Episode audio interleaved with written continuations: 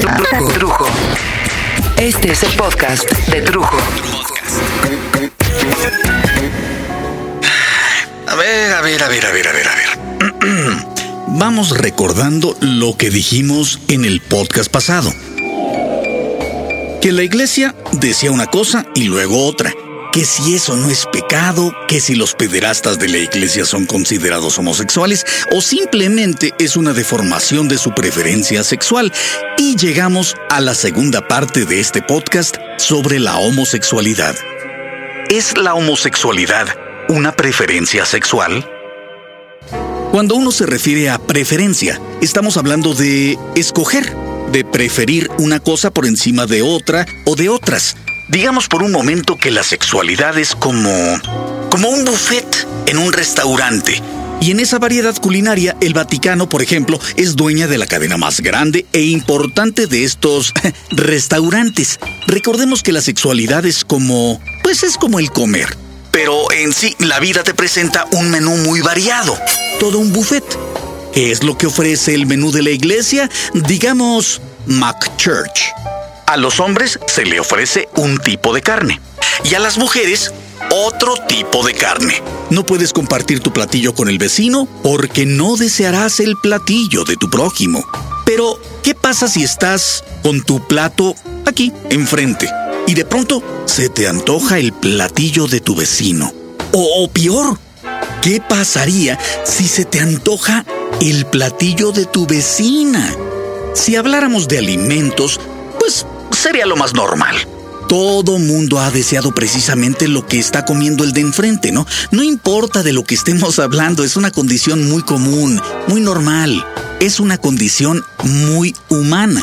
Pero hablando de sexualidad, y es precisamente de Mac Church, eh, si se te antoja tu vecina que sale a correr con, con esos pants pegaditos y tiene unas nalguitas pero bien duritas, o la compañera de trabajo, a la cual es imposible dejar de notarle ese par de tetas impresionantes, porque, porque las presume, porque usa unos brasieres de, de esos que, que dejan el pezón por fuera y se divierte cuando se da cuenta que todos los que pasamos por su escritorio siempre tratamos de ver por debajo de la blusa.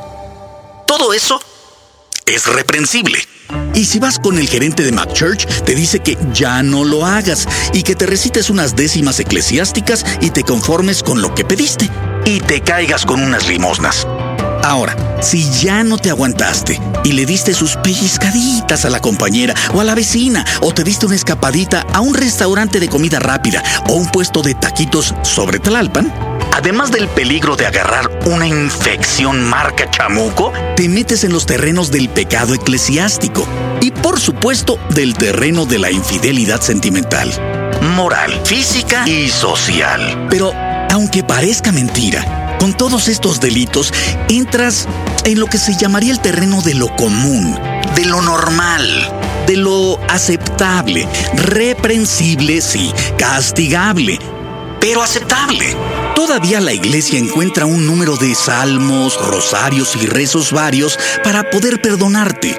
Tu platillo, tu vieja, puede llegar a perdonarte tu pendeja infidelidad y si la infección o la enfermedad que agarraste no es mortal, porque hoy sí ya te puedes petatear de una de esas, y te la tratas a tiempo, lo peor que puede pasar es que se te caiga uno o ambos huevos, como las costras de una cortada a las dos semanas, ¿no? Increíble.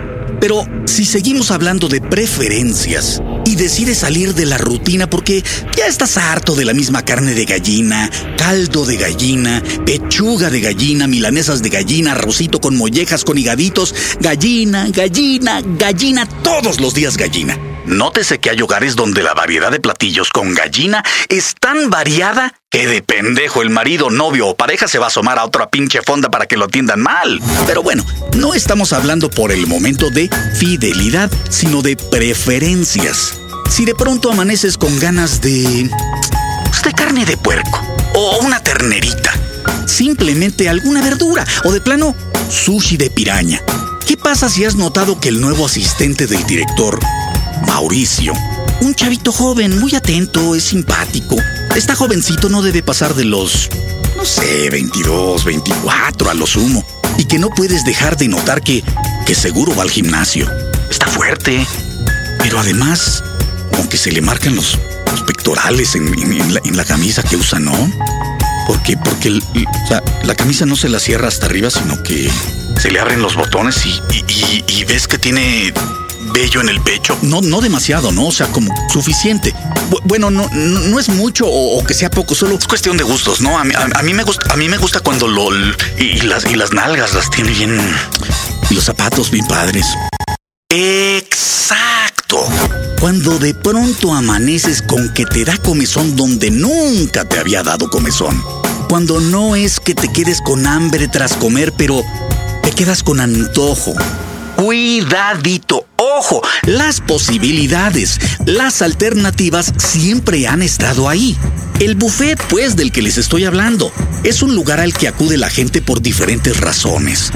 Un día, hace muchos años, en una fiesta de Televisa, nos tocó atender como meseros a un grupo de cuates y a mí, porque éramos un grupo de chavos guapillos que trabajábamos para un servicio de meseros para señoras básicamente, eh, en despedidas de soltera, reuniones de señoras, todo ese tipo de cosas, ¿no? Así que dábamos extraordinario servicio, pero el meollo del servicio es que reclutaban en esta agencia a puros chavitos galancitos, musculados, simpáticos, etc. Y se lo vendían a las señoras, a las verdes, ¿no? Teníamos la instrucción de siempre tratar de usted a todas las señoras y nunca revolver nada personal con lo laboral, que a veces pasaban cosas, pero bueno, total. Dábamos servicio en esta fiestecita particular y había muchos trajeados y también estrellitas de televisión, hombres y mujeres, jóvenes hermosas y jóvenes hermosos. Más que nosotros, por supuesto, que, que estaban como, como escorts, como acompañantes al servicio de todos estos hombres y mujeres que pues ya se veía que pasaban de 40 años, casi todos, hasta gente de, de unos setenta y tantos, ya muy a grosso modo, ¿no? Total que, total que uno de mis cuates meseros era muy, muy galán. Era como modelo de revista. Y entonces se le acercó un señor grandotote, ponchado, ¿no? Y le empezó a hacer plática. Y le empezó a echar el perro y que lo podía meter a las novelas y que acá y que allá y que yo soy. Y, como después me enteré, pues sí, ya había metido a actrices y actores a diestra y siniestra, ¿eh? gente importante. Pero mi cuate pues, era de provincia, era norteñote, ya saben cómo son directotes, sencillotes. Le dice, no, no, señor, pues yo creo que se está equivocando, yo no soy gay. Y, con mucha clase, con estilo, el señor este sin inmutarse. Nada, pero nada, ¿eh? Sacó una tarjeta personal y se la dio a mi cuate diciéndole, pero yo sí. El nombre de este señor me lo guardo para que mi familia y mis amigos no empiecen a desaparecer de este planeta. Uno a uno. Ahí sí le saco, ¿eh? A que te chinguen solo por decir, Este cabrón le gusta la verdura. no, no, no. Y es que con esta gente aprendí ese concepto del buffet. Porque tienen a la mano modelos mujeres, modelos hombres, jovencitos, jovencitas, niños, niñas, los grandes empresarios, gente de la alta política, eh, los abogados, artistas de todo tipo, productores, pensadores que se rozan con los altos mandos, así como, como los narcos o altos militares, de todo eso, ¿no? Pueden pedir gente como no sé cómo se pide una charola de quesos y de carnes frías y prueban carne de actrecita, como de niño, de niña, de veras, es, muy impresionante. Y, y, y la primera razón por la cual hacen esto es porque pueden.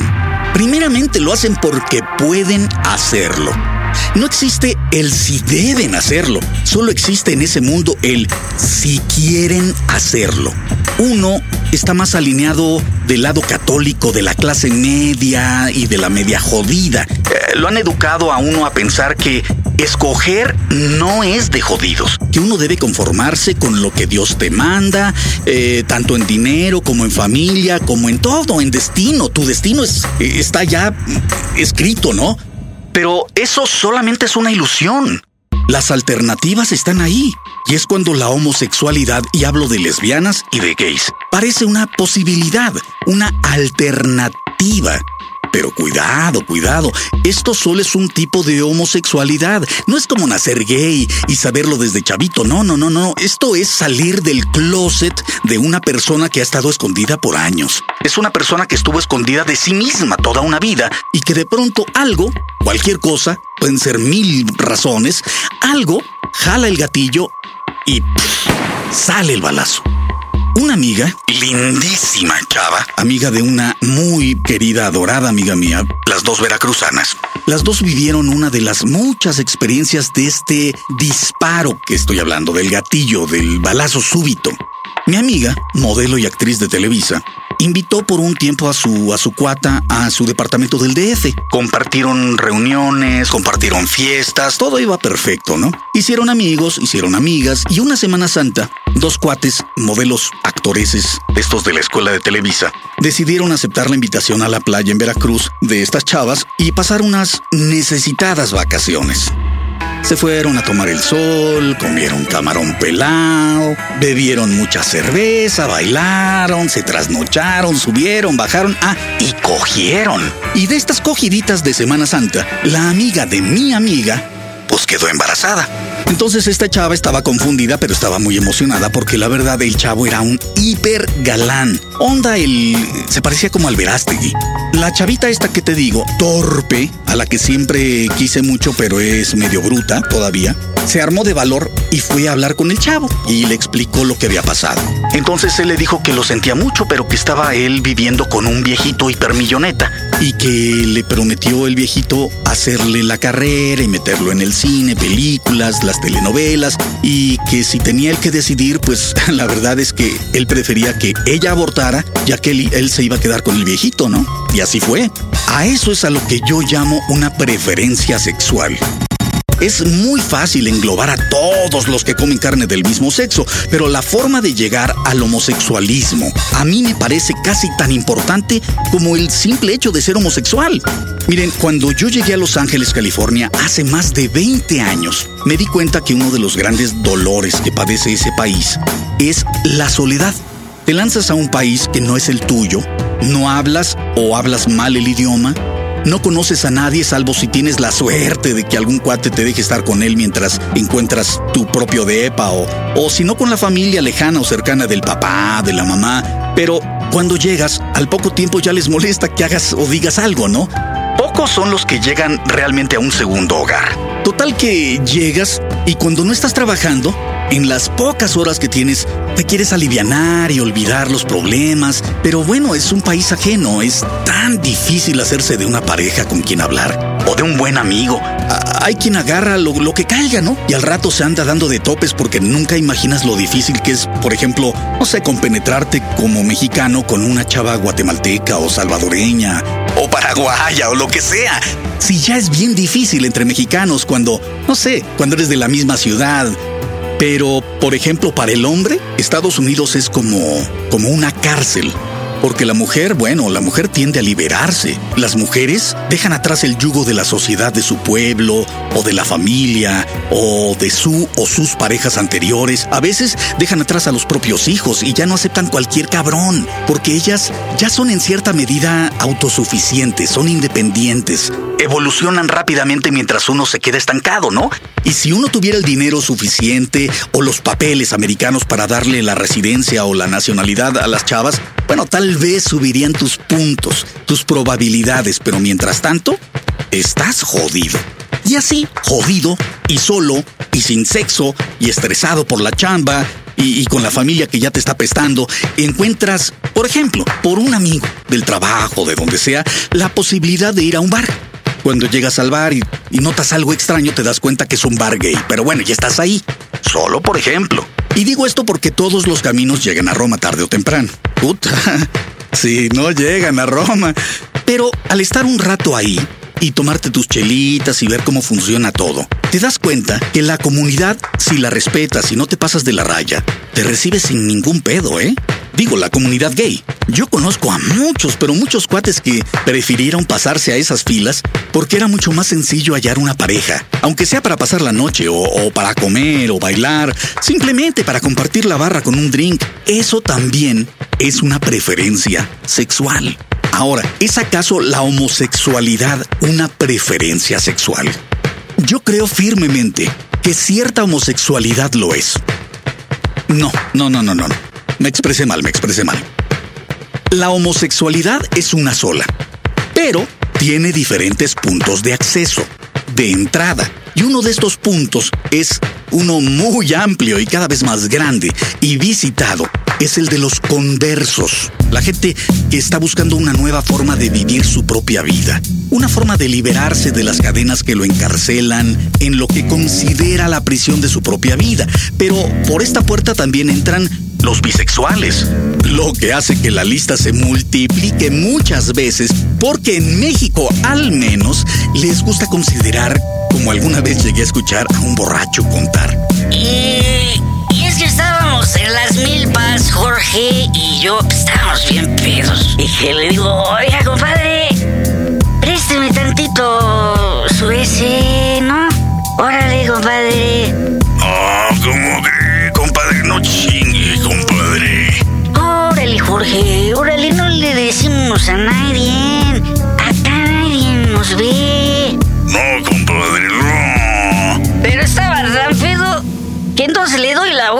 que me lo cojo, ¿no? Pues sí, si el puto es él. Además hay que sumar a estas filas a los pederastas o simplemente a los que se aburrieron de solo comer un solo platillo en el buffet de la sexualidad humana. A mí me parece fundamental subrayar que la comunidad homosexual y lésbica es una sociedad como cualquier otra sociedad, donde se encuentra gente buena y gente mala, cultos e ignorantes, jóvenes, viejos. Hay que diferenciar la homosexualidad de cualquier otra característica, ya que en mi mundo heterosexual hay violadores, narcotraficantes, corruptos, mentirosos, estafadores, etc. Al igual que también hay artistas, hay líderes, filósofos maravillosos, científicos, gente maravillosa. Y de esos hay homosexuales y hay heterosexuales. Si efectivamente la homosexualidad y la bisexualidad son preferencias sexuales, pues entonces te has preguntado por qué te llaman tanto la atención esos transvestis que ves en la calle. O, o, por qué se encabrona tanto tu cuate porque mencionen a un homosexual y se pone como energúmeno. ¡Hinchas putas! Se las va a partir su madre. Es raro que se encabrone tanto. Se que. O, ¿por qué te asquea la idea de ver dos hombres besándose y cogiendo mientras aplaudes y te masturbas con dos mujeres que están haciendo lo mismo en un acto totalmente lésbico? Yo creo que la pregunta es más bien, ¿a ti, en el buffet de la sexualidad, qué se te antoja? Sócrates, Alejandro Magno, San Agustín, Miguel Ángel, Leonardo da Vinci, William Shakespeare, Florence Nightingale, Marlene Dietrich, Pier Paolo Pasolini, Salvador Novo, Cristian Chávez, Federico García Lorca, Tchaikovsky, Oscar Wilde, Virginia Woolf, Nureyev, Federico el Grande, Martina Navratilova, David Palmer, tecladista de Jethro Tull, cambió de sexo a los 66 años. Ahora se llama Dee Palmer, Ellen DeGeneres, Anne Hatch, Kevin Spacey, Freddie Mercury, Miguel Bosé, Bob Esponja, Walter Mercado, Ricky Martin, Robin del dúo dinámico, Rainbow, Nerón, Juana de Arco posiblemente, Montgomery Clift, Elton John, Boy George, Safo, poeta de Lesbos, Calígula, Maximiliano de México, Beto y Enrique de Plaza Sésamo, Dante Alighieri, Walt Whitman, Eleanor Roosevelt, Frida Kahlo, Lucha Villa, Juan Gabriel, Kathy Bates, Dick Sargent,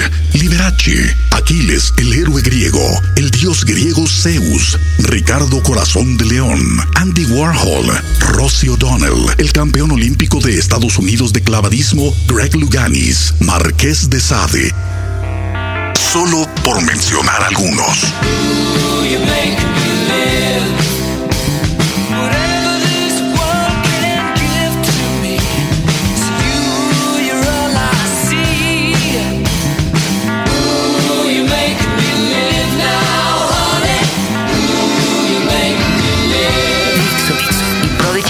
MSN.